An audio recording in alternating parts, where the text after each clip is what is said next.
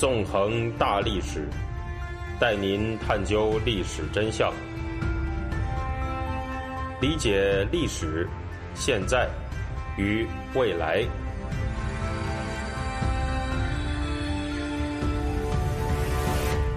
大家好，欢迎大家收听《纵横大历史》，我是主持人孙成。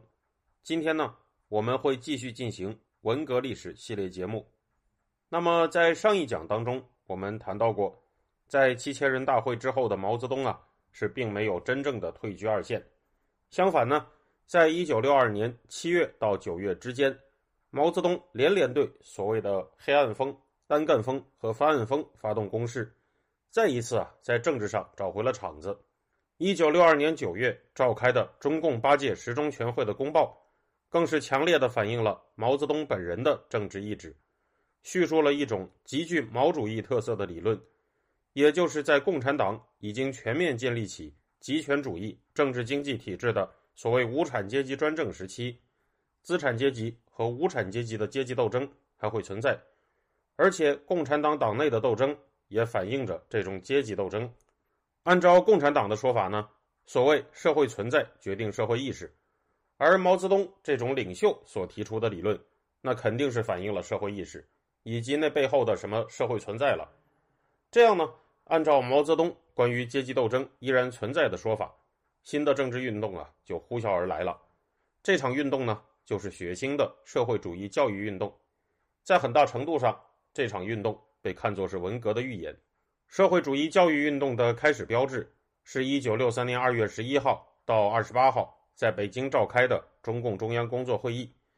这次会议讨论的问题呢？是在农村展开所谓的社会主义教育运动。在主持会议的时候啊，刘少奇发言说：“八届十中全会讲阶级阶级斗争，现在就要正式部署一个行动，搞一个阶级斗争，对象是投机倒把、贪污盗窃，还有一些严重的铺张浪费、严重的退化变质、违法乱纪、严重的分散主义。总是口里讲阶级斗争，不办事情，不好。可以说。”在经过毛泽东对黑暗风的攻击之后，之前鼓励干部们不要怕把局势说成漆黑一团的刘少奇，这次看上去啊是看准了方向，开始顺着毛泽东的思路说话办事了。这次会议决定，各地会把社会主义教育运动作为一件大事来做。那么，什么是社会主义教育运动呢？在一九六二年九月的中共八届十中全会，根据毛泽东的意志，强调阶级斗争之后。毛泽东就决定在各地城乡展开一场社会主义教育运动，从而达到所谓的反修防修。在刚才所讲的1963年2月的中共中央工作会议上，毛泽东又表示，只有开展社会主义教育，才可以防止修正主义。会后呢，各地纷纷向中共中央上报材料，其中河北省委上报的材料引起了毛泽东的极大兴趣。根据河北省委上报的材料，在河北保定地区。农村党员干部有很多贪污盗窃、多吃多占的问题，而且形成了所谓“四不清”的局面，也就是账目不清、仓库不清、工分不清、财务不清。为了解决这种问题，当地就进行了清账目、清仓库、清工分、清财务的“四清”运动。材料当中根据保定的情况这样说道：当地存在的“四不清”问题，证明阶级和阶级斗争确实是存在的。两条道路的斗争是激烈的，在生产队开展四清，实际具有农村无反性质，这是又一次反击资本主义、向集体经济进攻的社会主义革命斗争。在这里啊，需要加以说明的是，这份材料里面说的无反，指的是反对贪污盗窃、反对投机倒把、反对铺张浪费、反对分散主义、反对官僚主义。在社会主义教育运动在城市里展开的时候。无反呢是重点。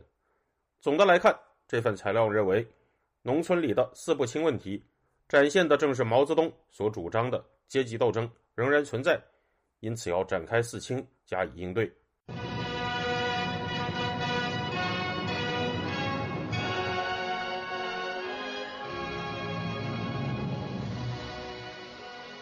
河北省委上报的这份材料啊，可以说啊是非常的对毛泽东的胃口。在这个之后呢，毛泽东在南下巡视的时候，曾经向很多地方的省委领导人推荐过这一份材料，他也曾经向周恩来、邓小平推荐过这份材料。一九六三年五月十八号，在周恩来的主持下，中共中央政治局通过了被简称为“前十条”的文件。这个文件叫做《中共中央关于目前农村工作中若干问题的决定草案》。两天后呢，前十条下发，成为了社会主义教育运动的指导文件。这样，四清就成为了社会主义教育运动的主题，四清运动也成为了社会主义教育运动的别称。接下来，中共中央又在同年九月制定了简称“后十条”的文件，这份文件的名字叫做。中共中央关于农村社会主义教育中的一些具体政策的规定草案。一年以后的一九六四年九月，中共中央呢又发布了后十条的修正案。值得注意的是呢，在前十条和修正之前的后十条里面，都强调了团结百分之九十五以上的干部群众，以及运动要依靠基层组织和基层干部。但是在后十条修正案里面呢，则提出由于所谓的敌人。以拉拢腐蚀干部作为反对中共的主要形式，因此需要改变原本的依靠基层组织和基层干部的政策，整个运动都由工作队领导，先解决干部中的问题，把放手发动群众放在第一位，这样四清运动就以更为激烈的形态展开了。实际上啊，在后十条修正案发布之前，不少地方的四清运动就已经打死了很多人，比如说在湖北。在当后十条发布之后呢，仅仅在第一批试点铺开之后，就死了两千多人。第二批试点铺开之后呢，一个襄阳就有七十四个人在二十五天之内被迫害致死。那么，为什么一个看上去只是清账目、清仓库、清工分、清财物的运动，会死了这么多的人呢？要解答这个问题啊，我们就要谈一谈刘少奇在文革前夜对文革的爆发所做的独特贡献了。用“独特贡献”这个词来描述刘少奇的所作所为，这可不是我的发明。知名学者宋永毅就曾经写过一篇题目为《被隐藏的历史：刘少奇对文革的独特贡献》的论文，详细讲述了刘少奇在当时的行为。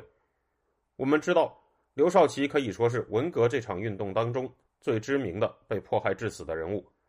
然而呢，同样的，刘少奇实际上也是为文革添砖加瓦的重要人物。其实啊。一个人物集迫害者和受害人身份于一身的现象，在共产党的历史里那是相当常见的。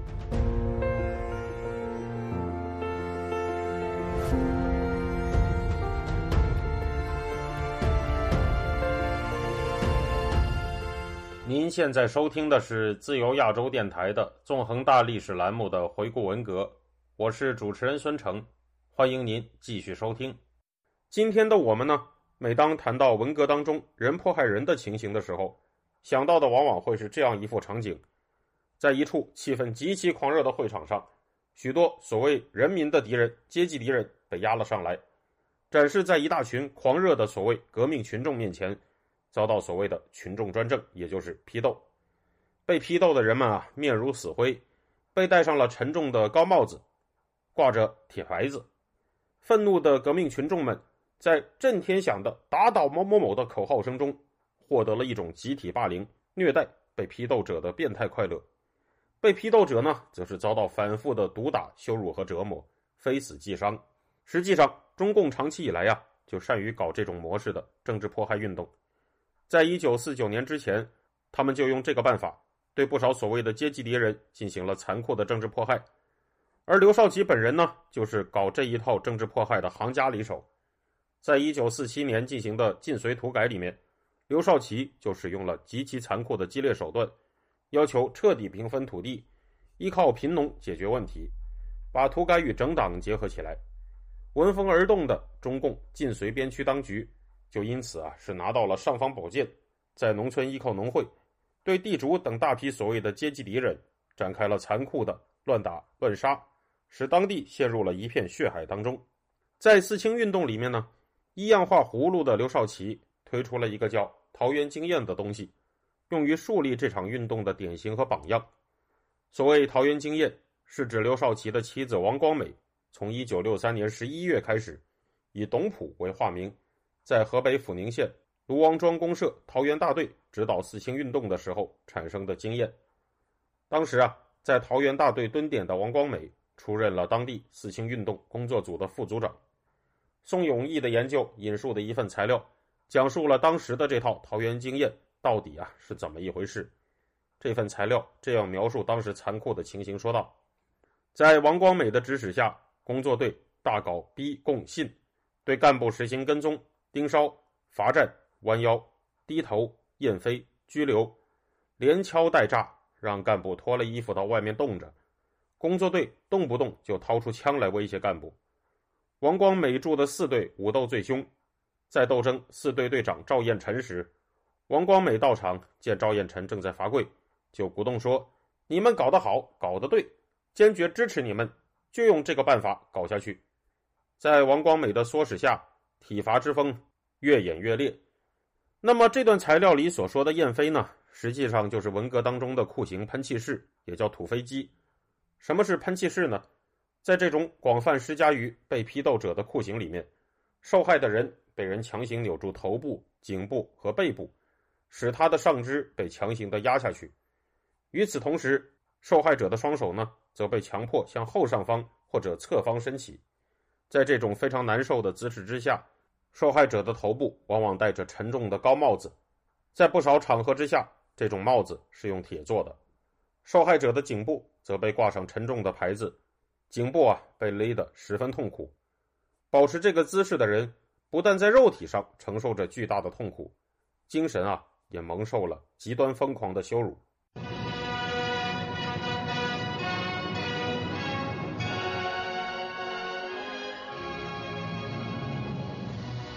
从这段材料也可以看出来呢，四清运动采取的种种手段，可以说就是文革的一种残酷预演。而就是这样一种残酷的人迫害人的方式，被刘少奇树立成了四清运动的样板，得到了大力的鼓吹和推广。这种鼓吹和推广能够带来什么呢？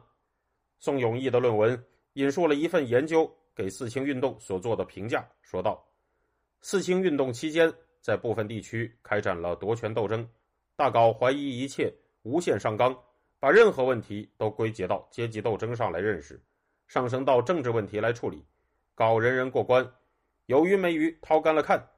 鼓动群众都领导，认为不斗就显不出革命的样子，于是，在运动中刮起了一股非法斗争的歪风，什么抓人打人、戴高帽子、搞逼供信等等，这些做法无疑为文化大革命期间的打砸抢提供了直接或间接的经验。上面的这段论述可以说点明了四清运动和文革在行为模式上的关系。实际上，作为文革的预演，四清运动啊也是十分血腥的。在这场运动当中，有超过七万七千五百人被迫害致死，五百三十二万七千多人被整。这样触目惊心的数据，显示了四清运动的残酷程度。然而呢，对于刘少奇指导下的四清运动啊，毛泽东是有很大的不满的。不过，大家可千万不要以为毛泽东是对刘少奇整死了那么多人不满。在大规模迫害人、屠杀人的这一方面，毛泽东和刘少奇一样，可都是个中老手。让毛泽东感到不满的是，他感到这场四清运动没有打击到他想要打击的目标，以及呢，毛泽东一种对于自身政治地位难保的严重焦虑。而这些问题最终呢，引爆了文革。那么，毛泽东和刘少奇在打击的目标方面有什么样的区别呢？毛泽东为什么会对自己的政治地位？有这么严重的焦虑感呢？这些问题啊，就是我们在下一讲当中将要讲述的内容了。在下一讲当中呢，我们会谈到毛泽东对刘少奇发动的又一波政治攻击，以及刘少奇这个人的应对方式。其实呢，毛泽东和刘少奇两个人之间的这种互动，将会一直持续到文革爆发以后，